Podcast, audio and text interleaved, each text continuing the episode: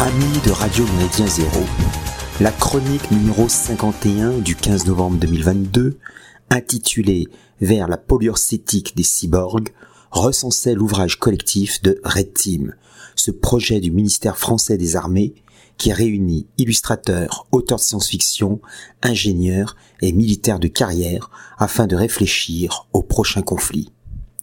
Toujours intitulé Ces guerres qui nous attendent 2030-2060, saison 2, édition des Équateurs PSL, Université Paris Sciences et Lettres, 2023, 210 pages, 22 euros, un nouvel ouvrage est paru sous la même signature qui rassemble Virginie Tournay, Laurent Genefort, Romain Lucaso, Capitaine Numericus, François Chuiten et Saran Diakité Kaba, avec une préface commune d'Alain Fuchs et de Cédric Denis Rémy.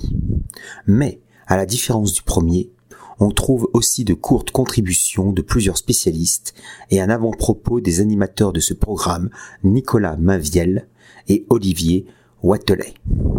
Ainsi apprend-on l'existence d'une Blue Team, un groupe de militaires de différents corps qui examine la véracité et la pertinence des hypothèses émises par Team. Il paraît évident que l'initiative du collectif Red Team Défense, par sa dimension inédite et son engagement citoyen, est un nouvel outil d'anticipation qui contribue à l'orientation des efforts d'innovation et de défense. Tout aussi ambitieux que le premier, ce nouveau livre explore deux facettes inattendues de la confrontation interétatique. Le premier scénario part d'une uchronie un peu bancale. Dans ce monde perdure la Horde d'Or d'origine mongole qui contrôle les Khana de Königsberg et de Minsk et qui vient de s'emparer de la Ruthénie de Kiev. Elle doit composer à l'est de l'Eurasie avec l'Empire Han et à l'ouest avec la Ligue hanséatique qui regroupe entre autres la France occidentale, la Bretagne et la Bourgogne la Horde et la Ligue traversent une ère de guerre froide. Or émerge une cinquième révolution industrielle marquée par les biotechnologies. Ces avancées technoscientifiques concernent la bio-ingénierie et le travail sur l'ADN chez soi en utilisant un matériel perfectionné au coût assez faible. Au risque que l'homme perde toute maîtrise sur le vivant, il devient bientôt possible de fabriquer des chimères issues de manipulations génétiques audacieuses. À l'intersection de l'agronomie et de l'industrie militaire surgissent alors des armes nouvelles qui ne sont plus biologiques, mais écosystémiques, c'est-à-dire capables de modifier un écosystème entier pour le rendre plus favorable à un camp dans un conflit. Par exemple, la surveillance basée sur des capteurs de mouvement constitués de filaments de mycélium. L'historien militaire Michel Goya conclut que la weaponization du vivant peut se jouer à la fois dans le microscopique avec des virus et de l'ADN et dans le macroscopique avec des organismes animaux et végétaux. Le second scénario s'intéresse au déroulement d'une opération extérieure soumise aux contraintes de la sobriété énergétique et au respect absolu des réserves naturelles riches en biodiversité. En raison de la décarbonation progressive de tous les systèmes militaires à tous les niveaux, les engins militaires roulent désormais au moteur électrique. Dans le même temps, la carrière de chaque membre est indexée sur sa note énergétique.